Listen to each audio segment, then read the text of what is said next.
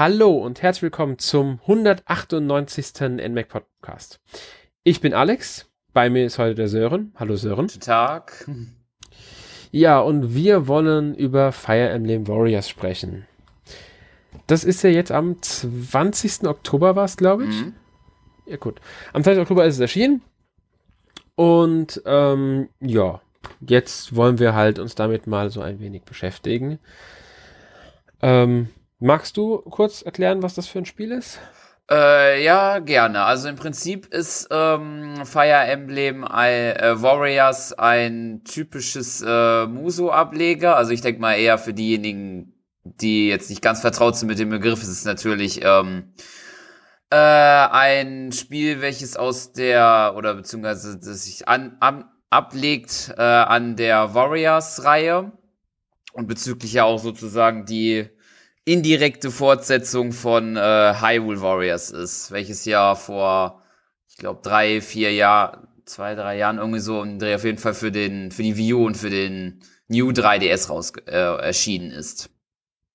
Äh, nicht nur New 3DS, gibt's auch für normalen 3DS tatsächlich. Ah ja, stimmt, stimmt. Das jetzige Fire Emblem Warriors ist ja jetzt genau. nur für den New 3DS auch äh, erschienen, stimmt. Hyrule Warriors kam ja, ja auch für den 3DS normal, das stimmt. Ja, aber ein bisschen abgespeckt halt. Also ich habe es nur auf dem normalen 3DS gespielt, da gab es halt ein paar Kleinigkeiten, die ein bisschen schwächer waren.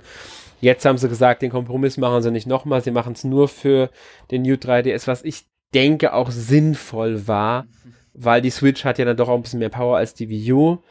Und man sieht es dann auch ein paar Stellen dann schon, dass das äh, Switch-Spiel auch ein bisschen besser ist als jetzt die, äh, das Wii U für Hyrule Warriors, aber zur Technik kommen wir erst später. Ähm, ja, indirekte High Warriors Nachfolger kann man direkt, kann man wirklich so sagen, würde ich äh, jetzt mhm. behaupten, weil es ist halt äh, der nächste Warriors Teil in, von, basierend auf einer Nintendo Marke. Kurz erwähnt soll noch sein, dass hinter dem Spiel wieder Koei Tecmo und äh, Omega Force stehen, die ja auch für diese großen Genre-Vertreter wie Dynasty Warriors oder Samurai Warriors verantwortlich sind. Ja, ähm, Ansonsten ist es halt ein Spin-off von Fire Emblem und es hat Gemeinsamkeiten mit Hyrule Warriors beziehungsweise mit den Warriors-Spielen. Ähm, man muss sagen, gar nicht mehr so mit Dynasty Warriors und Samurai Warriors von der Story her, sondern das lehnt sich eher an die Warriors Orochi-Spiele an, die ja die Helden aus Samurai Warriors und Dynasty Warriors vereint. Weißt, wenn du das weißt, ob du die kennst, die mm, Reihe. Die nicht so. Ich habe heuer ausschließlich hauptsächlich eher nur Hyrule Warriors gespielt, aber. Mhm. Ja, also bei Hyrule Warriors war es ja so, dass dann aus verschiedenen Dimensionen die Helden dahin gekommen sind. Das hast du jetzt in Fire Emblem Warriors ja auch wieder. Also ganz kurz angerissen die Geschichte. Es geht um das Königreich Aetolis. Da öffnen sich auf einmal diese Dimensionsportale und äh, böse Monster kommen raus und, und man spielt äh, Rowan oder Liana. Also man kann am Anfang des Spiels erstmal wählen, wie man von beiden spielen möchte. Man kann die andere Figur dann trotzdem noch im Laufe des Spiels freischalten. Aber man hat dann im Grunde eine Figur als Haupthelden. Einen direkten Unterschied würde ich jetzt sagen, macht's nicht, nur dass halt der Hauptheld, den man spielt, ein anderer ist. Naja, Angriffs- oder halt spielerisch unterscheiden sich die beiden, glaube ich, auch in keinster Weise, glaube ich. Nein, die sind identisch. Im Grunde ja. ist es eine männliche und eine weibliche Version. Äh, war auch Äußerlich sind sie sich sehr ähnlich, weil es halt Zwillinge sind. Wen hast du denn gewählt? Äh, ich habe äh, Rowan genommen. Ja, ich habe Liana gewählt. das passt ja. Ja. ja, ähm, gut. Aus dem Thema, also wie gesagt, aus dem Missionszone kommen Monster, die greifen das Reich an und die äh, müssen halt jetzt ihr Reich verteidigen, kriegen da Hilfe bei von Prinz Darius, hieß genau, der, glaube ich. Ja. Ich, wie, wie das Reich von ihm heißt, habe ich jetzt nicht mehr im Kopf, ehrlich gesagt. Ah. Rim irgendwie. Ich habe es leider auch vergessen, Vorfeld rauszusuchen. Sorry dafür. Ähm, ist auch nicht so wichtig, würde ich jetzt sagen. Irgendwie wie Grimstone oder so ähnlich. Ja, ich glaube auch. Ähm, und ja, im La man, man begegnet dann, ich sag mal, nach dem Prolog, der aus so, also man gibt einen Prolog, dann ist ein Kapitel eingeteilt, ähnlich wie halt Hyrule Warriors. Und relativ früh begegnet man dann halt den Helden aus anderen Welten, die auch durch die Dimensionsportale in die Welt gefallen sind. Ja. Ist halt, damit man bekannte Fire Emblem Figuren hatte, weil wenn sie jetzt nur ein Spiel gemacht hätten, das Fire Emblem Warriors heißt, aber man hätte keine Figuren gehabt, die man irgendwie kennt, Mhm. hätte es wahrscheinlich, hätte wahrscheinlich der Bezug gefehlt Ja. zur Reihe. Ja, ähm, also man kriegt halt die Helden aus anderen Welten. Das ist durch die Dimensionsthematik und alles hat es mich ein bisschen auch an äh, Fire Emblem Heroes tatsächlich erinnert. Stimmt. Ähm, klar, man beschwört die Helden jetzt nicht selbst, das muss man auch dazu sagen. Also das fällt da noch weg.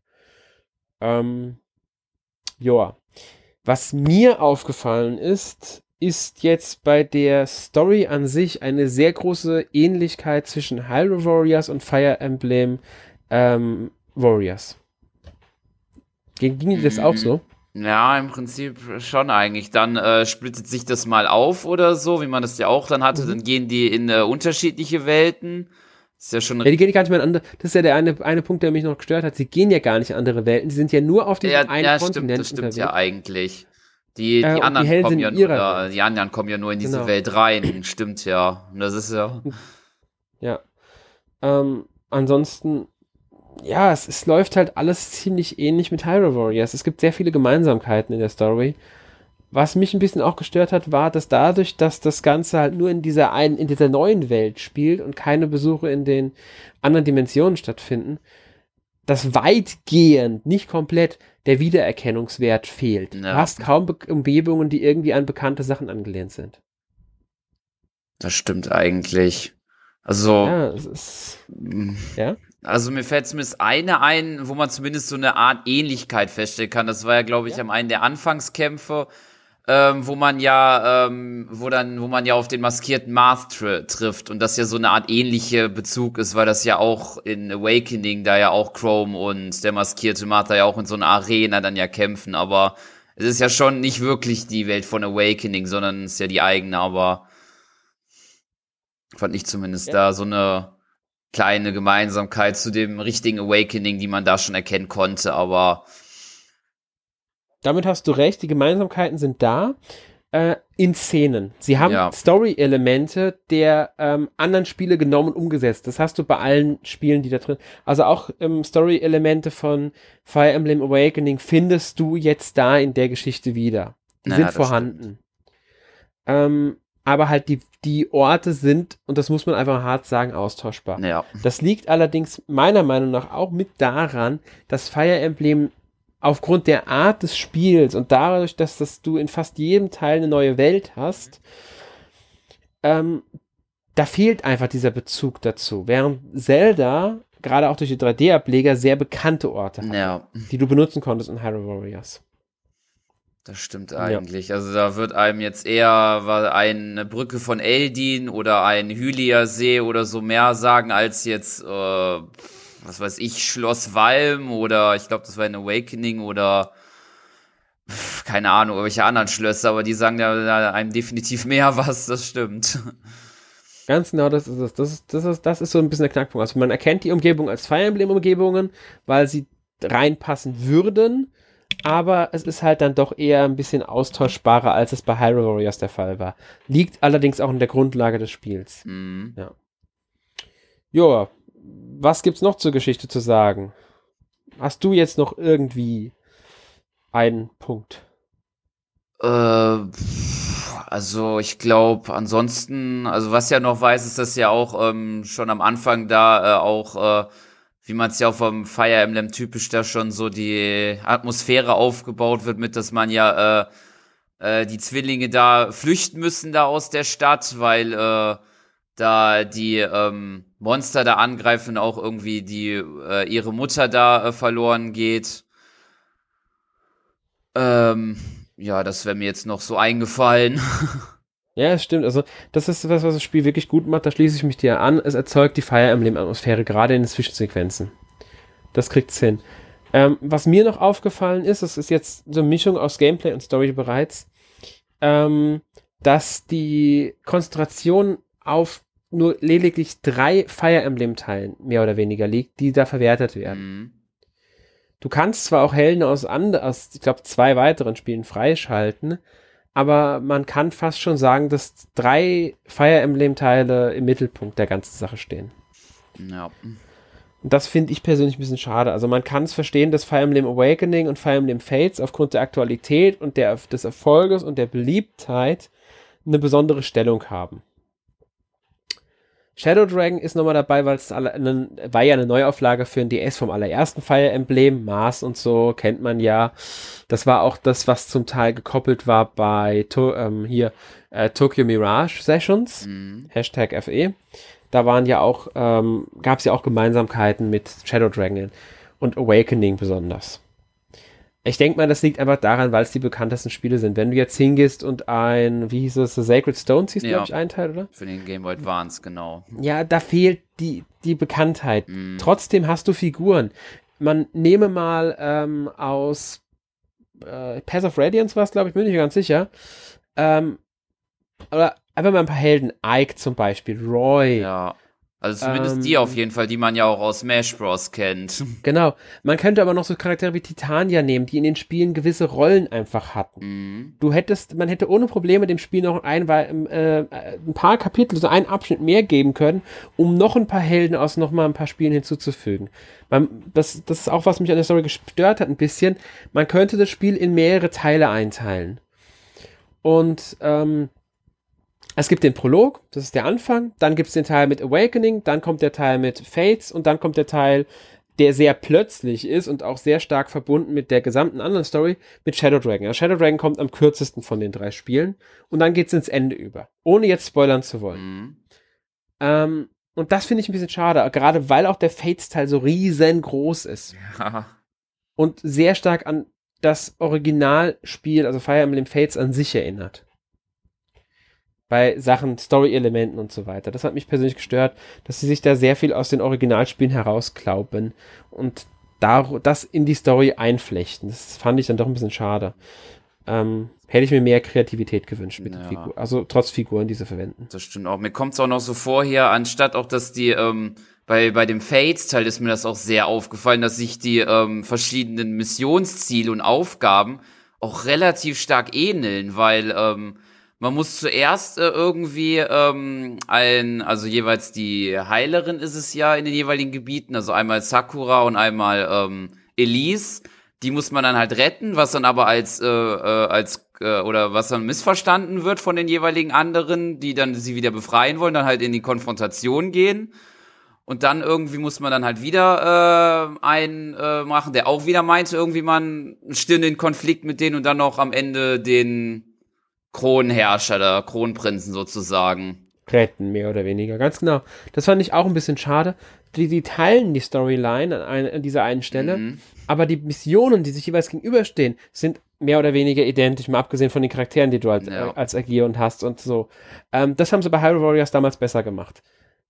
Fand ich zumindest. Ja. Weil halt auch ähm, der, die, die, die Welten genutzt wurden, die Figuren genutzt wurden okay, äh, ist so, es ist, heißt jetzt trotzdem nicht, dass jetzt das Spiel oder die Geschichte schlecht wären. Ich finde nur, sie haben äh, sich ein bisschen zu sehr auf Hyrule Warriors ausgeruht und an Kreativität missen lassen. Trotzdem reicht die Geschichte für meine Verhältnisse, um mich zu motivieren, sie durchzuspielen. Ja. Äh, bist du da auch der Meinung? Ja, bin ich auch. Okay. Das ist ja schon mal etwas, wenn wir da, also das, das finde ich zumindest. Ja, würde ich aber sagen, wir widmen uns mal dem Gameplay. Ähm, magst du kurz erklären, wie sich das Spiel spielt? Also was genau macht man überhaupt in einem Muso und was genau macht man in Fire Emblem Warriors? Mm, also generell ist das, ähm, bewegt man sich auf einem mehr oder weniger großen äh, Gebiet mit äh, einer enormen Masse an Gegnern, die auf einen zustürmen, also in den meisten Fällen. Und ähm, meistens ist dann ja halt so, dass es einen großen Herrscher gibt, der sich dann halt in einer Festung versteckt, also dem Hauptquartier. Und äh, man halt versuchen muss, sich halt zu diesem hinzu, hinzukämpfen, indem man halt verschiedene Festungen einnimmt. Und, oder auch beziehungsweise Vorposten gibt's da auch noch, die dann halt äh, sozusagen halt auch geg andere gegnerische Vormärsche stoppen können. Und im Prinzip ist es eigentlich das Hauptziel, zu, das eigene Hauptquartier und die eigenen Leute zu verteidigen, halt den, den Boss sozusagen zu besiegen und die eigene Festung einzunehmen. Der Fire Emblem-Aspekt in den Kämpfen zeichnet sich auf jeden Fall darin aus, dass es den ähm, das Waffendreieck auch in, im Spiel vorhanden ist. Ja, und was ist das Waffendreieck, wenn du schon erwähnt? Ja, äh, wollte ich da jetzt, äh, ja, das ist ähm, das ähm, Prinzip, dass sich äh, eine Waffe gegen die andere ausschließt sozusagen, also dass sie in, gegen die eine im Vorteil ist, gegen die andere im Nachteil. Es gibt halt Schwerter, die sind effektiv gegen die Lanzen, die... Nee, äh, gegen Äxte. Schwerter sind gegen ah Äxte. ja, meine ich ja, Schwerter sind gegen... Lanzen sind gegen Schwerter effektiv. Genau, andersrum, ja, so genau. Schwerter gegen die Äxte, Äxte gegen die Lanzen und Lanzen gegen die, ähm, Schwerter, genau, so rum. Und genau. ähm, es ist dann, glaube ich, auch so, dass es äh, je nach Festung auch diesen Typ sich dann auch äh, auszeichnet. Also dass dann halt in den Festungen dann halt hauptsächlich dann Extkämpfer oder Schwertkämpfer dann auch ähm, äh, ausgebildet werden, nenne ich es mal, oder erscheinen dann dort. Und äh, ja, also es geht dann halt darum zu gucken, man kann auch mit halt, äh, wenn man halt im Nachteil ist, den Gegner auch besiegen. Es ist halt nur wesentlich schwerer, weil er dann halt den Angriff aushalten, mehr besser aushalten würde, als wenn man jetzt den, den Waffenvorteil nutzt. Genau. Muss man dazu sagen, das will ich kurz einwerfen, hängt ein bisschen auf dem Schwierigkeitsgrad ab. Mhm. Desto leichter, desto einfacher wird Ja. natürlich. Und ähm, die Hauptleute, also die Figuren, die man auch mit der Lock-on-Funktion anvisieren kann, sind natürlich immer schwerer zu besiegen als das Fußvolk, Genau. das du einfach so abmetzelst. Das sei noch dazu gesagt. Äh, ja, und dann gibt es ja noch andere Waffen. Es gibt ja noch Bögen. Mhm. Die sind gut gegen Flugeinheiten, die es ja auch gibt. Und ähm, es gibt halt noch Magie. Die ist nochmal so ein bisschen rausgenommen aus dem ganzen System. So wie es halt in normalen Fire Emblem-Spielen auch ist. Ja. Ja. Ähm, gibt es denn noch mehr Fire Emblem-Elemente in dem Spiel, die äh, jetzt das Gameplay beeinflussen? Also definitiv würde ich noch sagen, die äh, Fibeln, die es da gibt, die zwar auch, ähm, wie man das da auch kennt von ähm, Hyrule Warriors da, das waren ja die verschiedenen äh, äh, Fähigkeits, äh, Fähigkeiten, die man freischalten konnte. Aber durch diese Fibeln beispielsweise kann man dann äh, weitere Effekte für, ähm, äh, also halt ähm, Fähigkeiten werden sie ja genannt, äh, und halt auch Klassenwechsel freispielen. Und mir fällt jetzt noch ein anderes Ding ein, genau, nämlich äh, was es in Hyrule Warriors nicht gab, nämlich die das Paaren von äh, ähm, zwei Einheiten sozusagen, die man dann, äh, wie man es von Awakening und Fates halt kennt, zusammenführen kann und dann halt beispielsweise sich äh, das dann man dadurch verteidigen kann oder halt auch stärkere Angriffe ausführen kann. Genau, also im Grunde Unterstützung. Das ist, man bildet wirklich eine Einheit. Der hintere Kämpfer, der nicht aktiv kämpft, verschwindet vom Schlachtfeld, begleitet den Kämpfer, der halt der vordere ist. Der vordere kann besser angreifen. Man kann noch einen besonderen Angriff starten. Man hat eine besondere Verteidigung. Äh, und die Spezialangriffe können sogar, wenn beide ihre aufgeladene Spezialattacke haben, eine Zweierattacke auslösen. Fand ich sehr cool, ehrlich gesagt. Ich hatte äh, ein paar Charaktere, die habe ich gar nie alleine kämpfen, sondern nur als Unterstützungsfiguren benutzt. Und es gibt sogar in den Talentbäumen, also bei den Fibeln, welche, die genau das befördern, dass sie im Grunde den Haupt, den anderen Charakter mehr stärken, wenn sie als Begleiter dabei sind. Und das finde ich sehr cool, weil du kannst wirklich Charaktere so ausbilden, dass sie eigentlich nur als reine Begleiter agieren. Muss natürlich auf dem Schlachtfeld erstmal zu denen laufen und das Verein äh, auslösen, weil das kannst du leider nicht im Vorbereitungsmodus machen. Ähm, mir sind noch ein paar weitere Sachen tatsächlich aufgefallen, die es gibt in dem Spiel. Und zwar wählt man direkt zu Spielbeginn, wenn man das erste Mal startet und einen Spielstand neu Ja, erstellt, genau.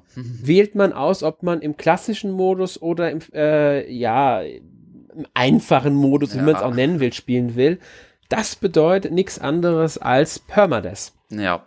Wenn die Einheiten im Kampf sterben im klassischen Modus, dann sind sie weg.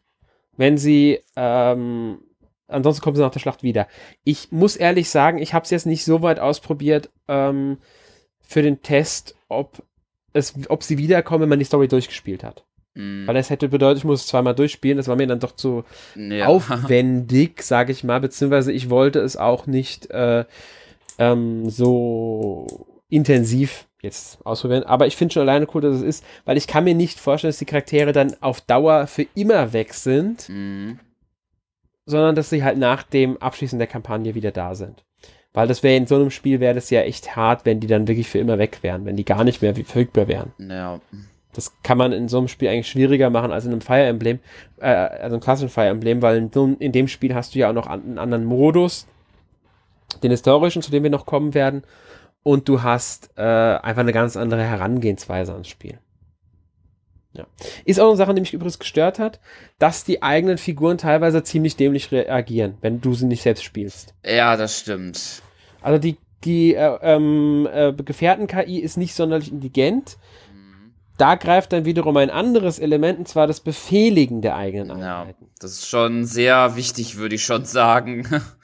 Ja, also das finde ich auch unglaublich wichtig. Also ich habe es sehr oft benutzt, einmal um die Figuren dorthin zu lenken, wo ich sie haben wollte, während ich noch an einer Stelle was an fertig gemacht habe äh, manchmal um bestimmte Gegner halt attackieren zu lassen, um mir zu sagen, hier greift den an, greift den an und zum Teil tatsächlich auch einfach nur, um sie von einem bestimmten Punkt fernzuhalten, mhm. weil sie andauernd zu irgendeinem Gegner gerannt sind, den sie noch gar nicht bekämpfen sollten, ja. weil ich zum Beispiel in der Mission noch eine Nebenmission erfüllen wollte. Ja, genau, das ist mir auch schon aufgefallen, da, das war ich bei, ich glaube schon recht am Anfang war es so. Das passiert ähm, dir sehr früh. Ja, da wollte ich ein bisschen gucken, so noch, ein paar Festungen einnehmen und dann rennt schon äh, Chrome dann am Ende schon zum, zum Boss und will den schon besiegen. Genau. Das ist halt ein bisschen äh, nervig, nenne ich es jetzt mal, weil du wirklich da ein bisschen drauf achten musst, ja. was die machen. Ähm, klar, sie agieren so, wie es logisch ist. Man rennt zum Boss, um ihn zu besiegen. Das hat schon eine gewisse Logik im Hintergrund, aber es kann einen halt stören. Ich finde es viel schlimmer, wenn sie halt äh, Festung links liegen lassen, um an irgendeinen Punkt zu rennen, bei dem sie meinen, da müssten sie kämpfen, obwohl da dann, was weiß ich, sag mal, Cordelia macht das als Flugeinheit. Sie meint, sie muss zu diesem einen Punkt, weil da irgendein Gegner ist, den sie bekämpfen muss, aber das links nebendran direkt ein äh, Bogenschütze steht, ignoriert die komplett. Ja. Und dann nippelt sie einem fast ab. Das finde ich dann viel anstrengender dabei. Aber ähm, es gehört zum Spiel dazu. Du kannst immerhin in den Einstellungen vor jeder Schlacht einstellen, wie sie agieren sollen.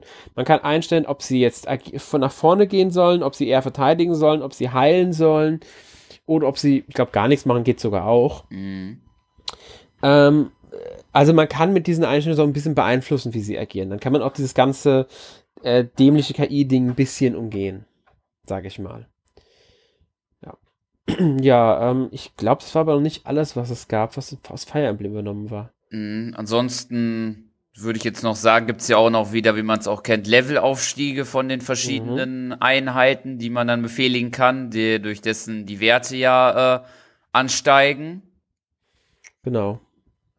Ja, die Klassen sind natürlich drin. Also jeder Charakter hat seine Klasse und dementsprechend auch seine Bewaffnung. Äh, man kann, findet wieder viele Waffen, die man ausrüsten kann, Materialien, die man braucht, um diese Fibeln herzustellen. Also im Grunde, die ersetzen dann Fähigkeitspunkte im Talentbaum. Ah, genau, wenn man Unterstützungslevel gibt's. Ah, ja, genau. Wenn Charaktere oft genug beieinander, nah beieinander kämpfen, man Nebenmissionen erledigt, die von einem bestimmten Charakter äh, aufgetragen wurden, oder man die als eine Einheit kämpfen lässt, erhöht das den Unterstützungslevel langsam aber sicher. Es ist jetzt nicht so, dass man pro Unterstützungslevel ein Gespräch bekommt, aber erreicht man, ich glaube, Level A, dann kriegt man ein Gespräch. Und es gibt auch noch A plus mhm. bei bestimmten, also Männlein, Weiblein ist A plus dann wieder. Also Liena kann, glaube ich, A plus mit Chrome bekommen zum Beispiel. Sowas in der Richtung. Ja. Ist ja auch ein Fire Emblem-Element, ein typisches. Mhm. Also man merkt, wir haben. Hm? Und der Vorteil ist, glaube ich, noch, dass man dadurch durch dieses Unterstützungsgespräch dann auch noch verschiedene, äh, etwas seltenere Gegenstände dann für die Fibeln bekommt. Ganz genau, das ist was ganz Wichtiges sogar. So bekommt man nämlich einige Gegenstände, die man sonst gar nicht bekommt. Desto höher der Unterstützungslevel ist, desto höher ist das der Gegenstand, den man bekommt. Es gibt pro Figur, glaube ich, drei verschiedene ähm, Gegenstände, einen Bronze, einen silbernen, einen goldenen. Und man kriegt immer die zwei Gegenstände des jeweiligen Charakters. Auf Level C kriegt man halt den Bronze, auf Level B kriegt man den silbernen, auf Level A dann den goldenen. Mhm. Ja. Und das ist halt schon recht wichtig, das zu machen, weil man braucht diese Gegenstände. Ja. Ähm, ja. Was hat man noch? Natürlich die Helden. Das ist, denke ich mal, so was ganz Wichtiges. Es gibt ja dann doch eine relativ große Zahl an verschiedenen Helden, die man spielen kann. Mhm. Ja.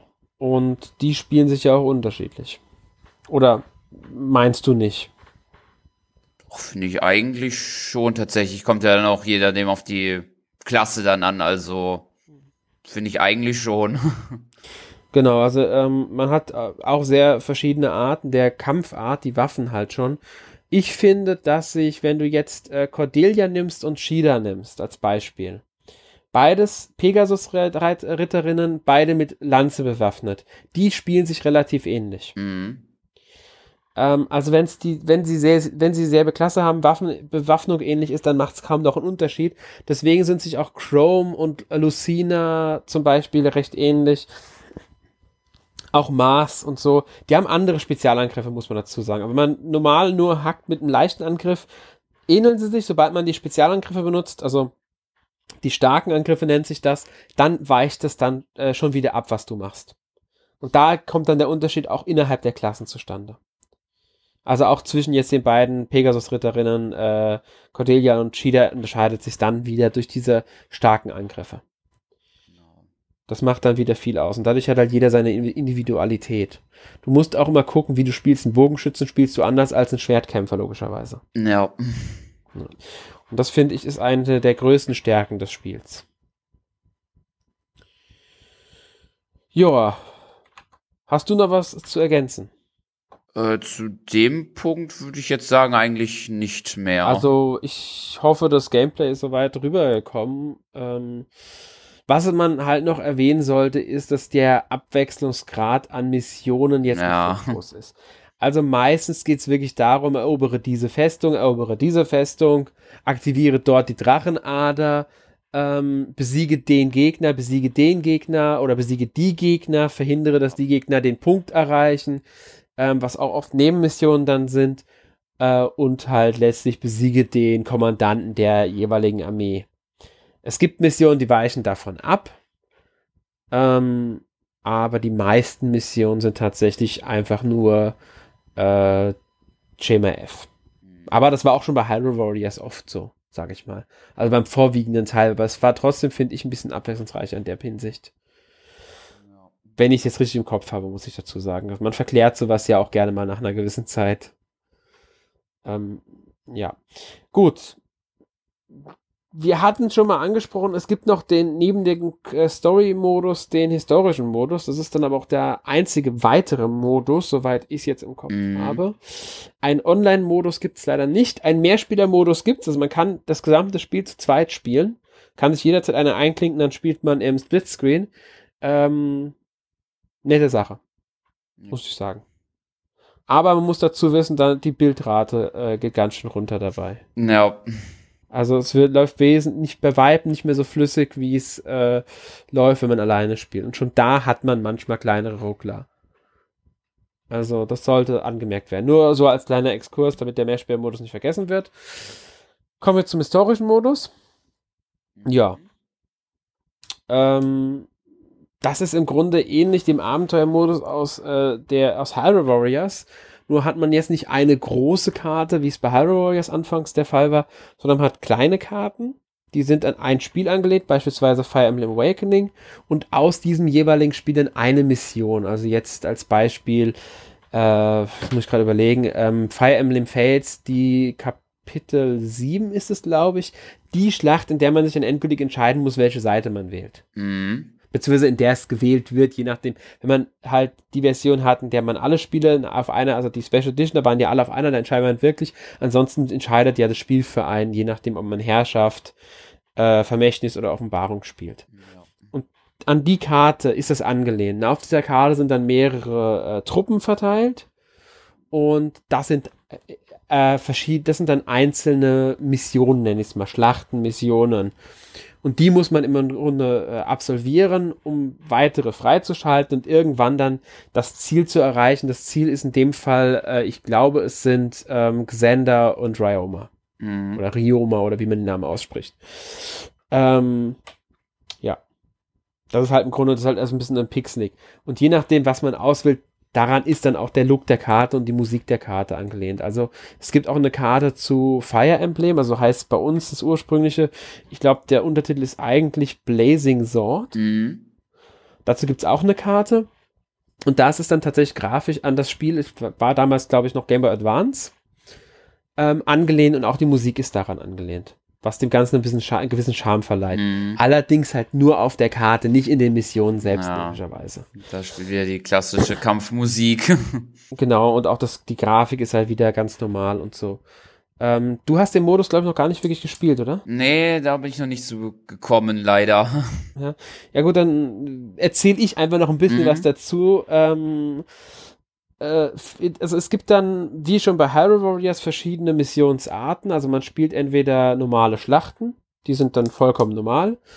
Da spielt man, hat man allerdings oft den Fall, dass dann eigentlich in der Story, also das, jede, jede Historien-Modus-Karte hat eine kleine Storyline.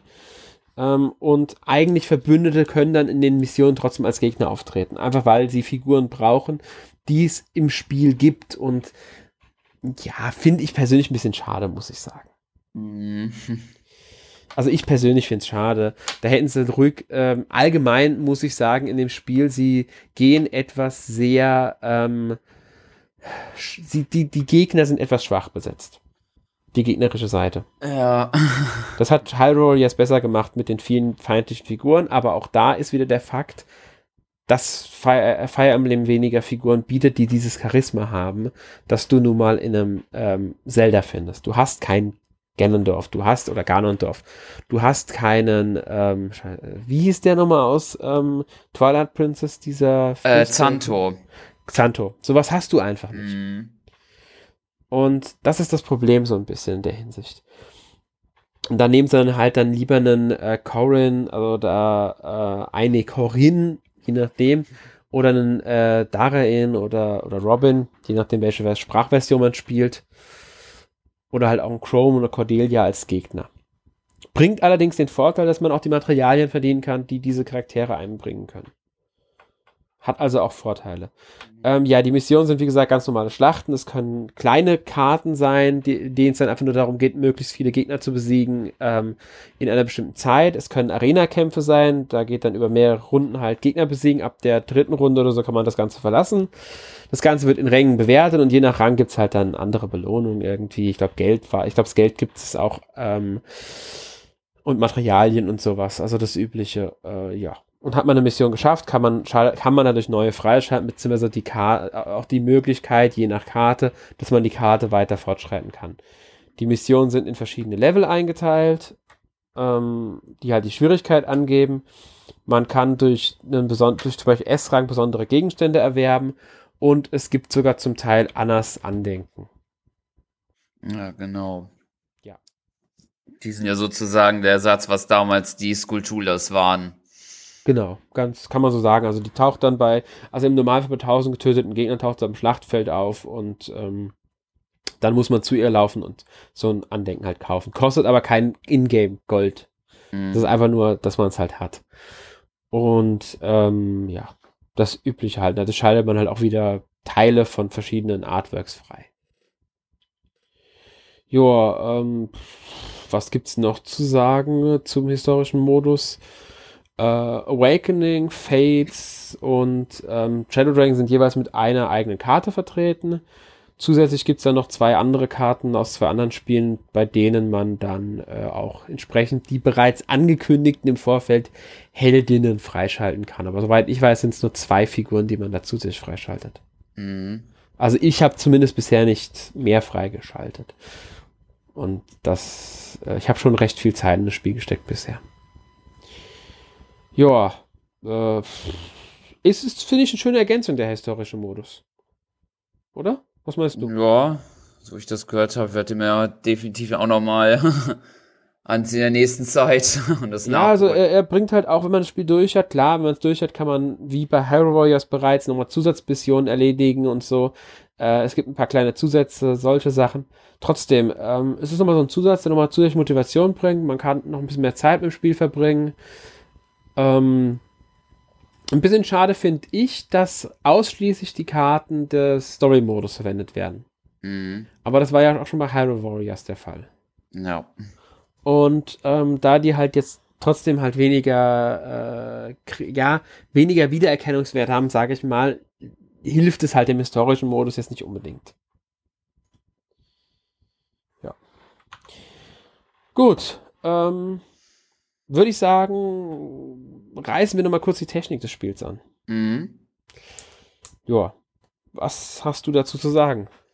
Ähm, also natürlich, äh, grafisch ist die ähm, äh, im, ähm, also halt auf den Maps und so, erkennt man da den FE, den Fire Emblem-Stil aufgrund der, ähm, äh, der Sprites, die man da ja auch beispielsweise aus Awakening und so kennt.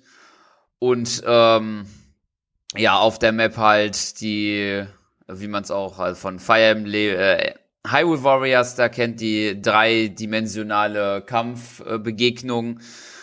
Äh, ansonsten ist ähm, die gibt's ja, wie schon gesagt, schöne Zwischensequenzen mit äh, schöner äh, Musik und Sprachausgabe.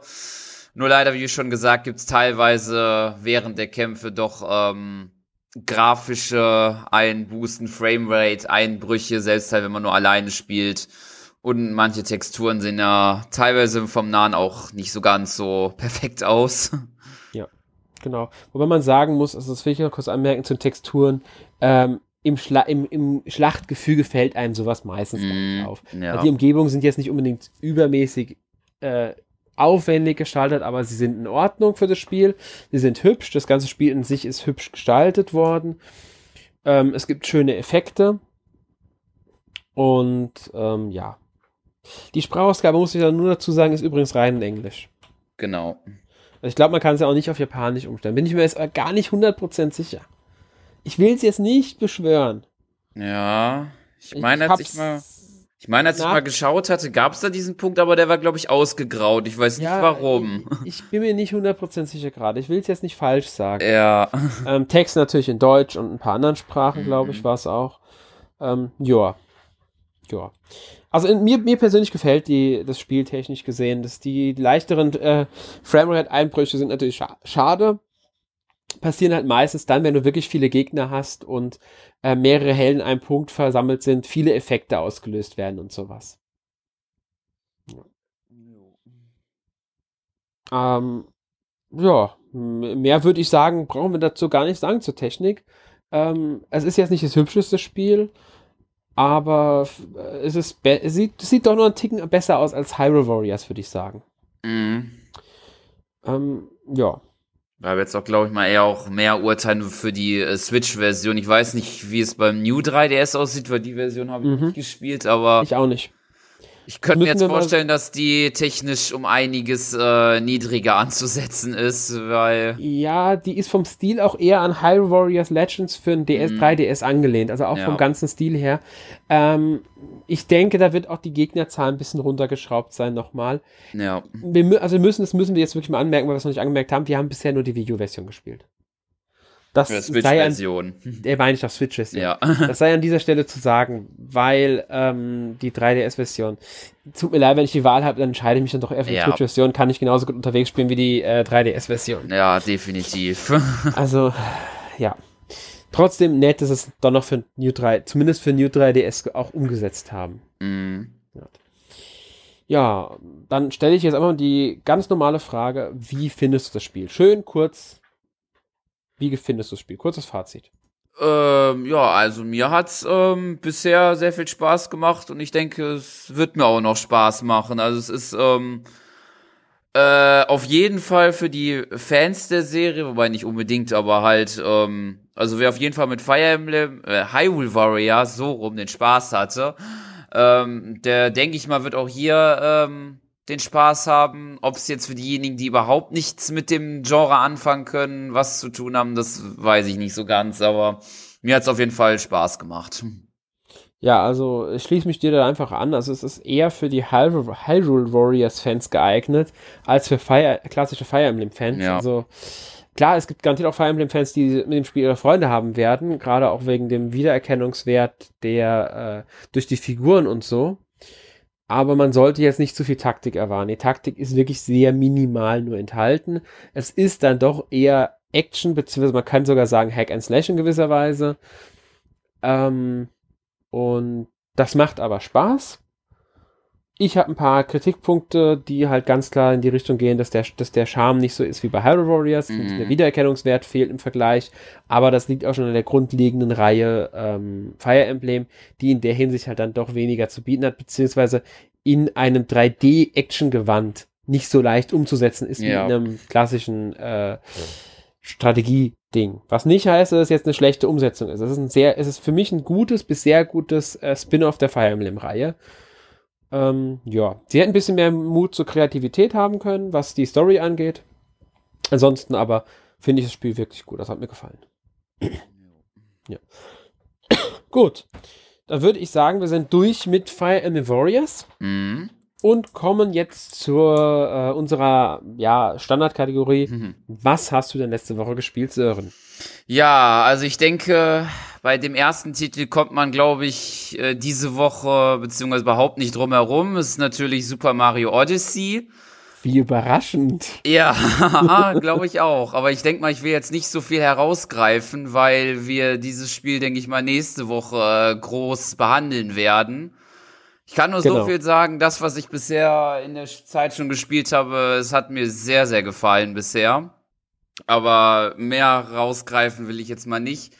Äh, stattdessen habe ich noch, ähm, noch ein bisschen ähm, Yoshi's Island mal wieder gespielt. Hatte ich da mal wieder Lust zu. Und ich glaube sonst, sonst glaube ich, ja, das war's eigentlich. Das habe ich noch ein bisschen gespielt. Ja, mehr wird mir jetzt nicht einfallen, also halt jetzt außer Odyssey und Fire Emblem Warriors. Ja, also äh, ich schließe mich erstmal an. Ich habe auch Mario Odyssey natürlich mhm. gespielt. auch schon ein paar Stündchen. Äh, nächste Woche ist unser Podcast dazu, damit greifen mhm. wir schon mal ein bisschen vor. Äh, und ich denke mal, da äußern sich dann die Teilnehmer auch dazu ausführlich. Ich kann sagen, mir gefällt das Spiel bisher wirklich gut. Ja. Ähm, möchte auch noch anmerken, dass ich Mario Abstinenzler war seit Mario Galaxy 2 weitgehend. Ich habe äh, weder 3D Land noch 3D World gespielt. Also es ist mein erstes richtig großes Mario-Spiel seit jetzt, ich glaube, es sind wie lange? Sechs Jahre? Ich weiß es gerade nicht genau. Ja, es ist eine ganze Weile auf alle Fälle, fünf Jahre vielleicht auch nur, ich weiß es gerade nicht. Ähm, und dadurch gefällt es mir nochmal. Äh, Ma Mario ähm, Maker habe ich aber gespielt, muss man dazu sagen. Trotzdem. Gefällt mir sehr gut das Spiel. Ich bin sehr, sehr zufrieden mit und ähm, ich hoffe, dass das so, sich auch so hält, sage ich mal. Ja. Ähm, und ja, was habe ich sonst noch gespielt? Ähm, halt ein klein wenig Fire Emblem Warriors für den Podcast als Vorbereitung nochmal. Ähm, dann habe ich, Moment, ich habe etwas The Evil Within 2 gespielt. Ähm, ja, Horrorspiel. Ich bin nicht der Horrorspieler. Ich habe viel Schiss bei solchen Spielen. Ich habe es dennoch ein bisschen gespielt und äh, muss sagen, hat mir gefallen. Ähm, besonders nachdem, wenn man ins erste Mal in ein offeneres Gebiet gekommen, finde ich, hatte, äh, zeigt das Spiel richtig Potenzial, weil es gibt wenige Spiele, die so gut es schaffen, offenes Gebiet mit linearen Abschnitten zu koppeln und gleichzeitig eine lineare Story zu erzählen. Und dazu noch diese Horroratmosphäre zu erzeugen, die das Spiel einfach braucht. Also das finde ich macht das Spiel wirklich gut, deswegen ähm, für ein Survival-Horror-Spiel denke ich wirklich empfehlenswert. Mhm. Äh, dann habe ich noch Adrian Odyssey 5 auf dem 3DS gespielt. Da erscheint jetzt die kommende Woche unser Test zu. Also, wenn ihr wissen wollt, wie viel gefallen habt, na, es, es ist halt ein Adrian Odyssey. Es hat mir jetzt äh, schon gefallen, aber man muss halt wirklich mit dem Genre warm werden. Lest euch den Test durch, wenn ihr nicht genau wisst, was euch da erwartet. Ähm, und zu guter Letzt noch Assassin's Creed Origins. Habe ich auch gespielt. Ähm, ja, nach einem Jahr Pause, Assassin's Creed ist zurück als Action-Rollenspiel. Es ist ein Action-Rollenspiel, ein paar Sachen gefallen mir nicht. Also ich hätte mir gewünscht, dass man jetzt zum Beispiel mehr Ausrüstungsgegenstände findet, statt nur Monturen zu kaufen, die keinen Einfluss auf die ähm, Verteidigungswerte und so haben. Das erhöht man nur mit äh, Herstellen. Das finde ich ein bisschen schade. Da hätten sie mehr sich aus, sich an Unity orientieren sollen und wirklich Rüstung und sowas auch einführen. Waffen findet man dafür schön viele. Gibt schön viel zu tun an Nebenmissionen und so weiter. Ähm, ansonsten, es ist Assassin's Creed. Das muss man ganz knallhart sagen. Es erfindet sich nicht komplett neu, macht aber vieles besser als die, äh, als jetzt zum Beispiel Unity. Syndicate hatte mir auch gefallen, äh, war aber der einzige Teil bisher, den ich nicht durchgespielt habe, tatsächlich. Mhm.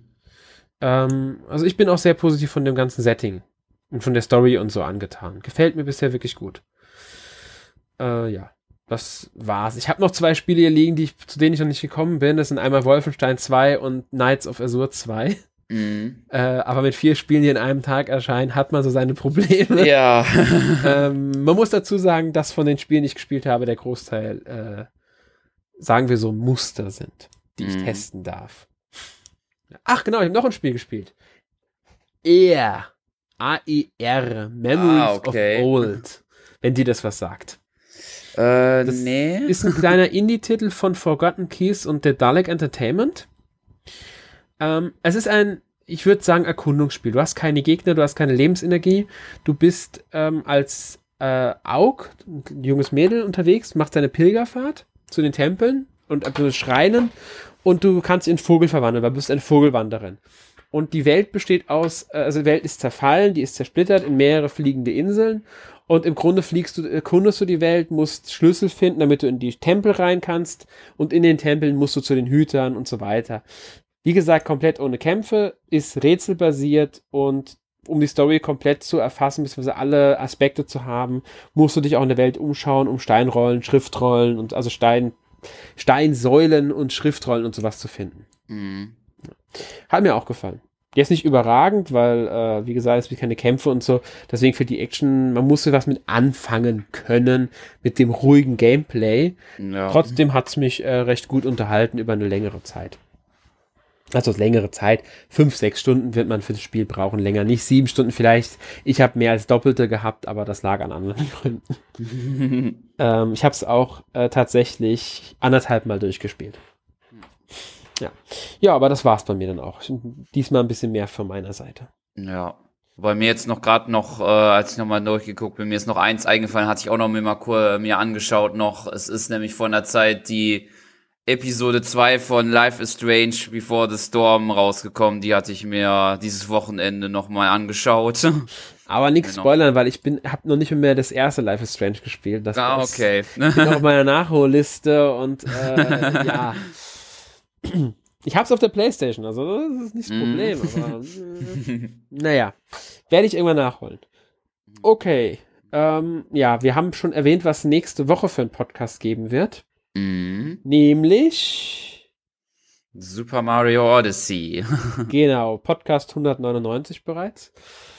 Äh, und da reden wir über Super Mario Odyssey. Wer dabei sein wird, wissen wir noch nicht so genau, weil das Interesse wahrscheinlich dann doch etwas größer sein dürfte. Ja. äh, lasst euch also überraschen. Und damit würde ich sagen, verabschieden wir uns. Mhm. Bis zum nächsten Mal. Jo. Tschüss. Tschüss.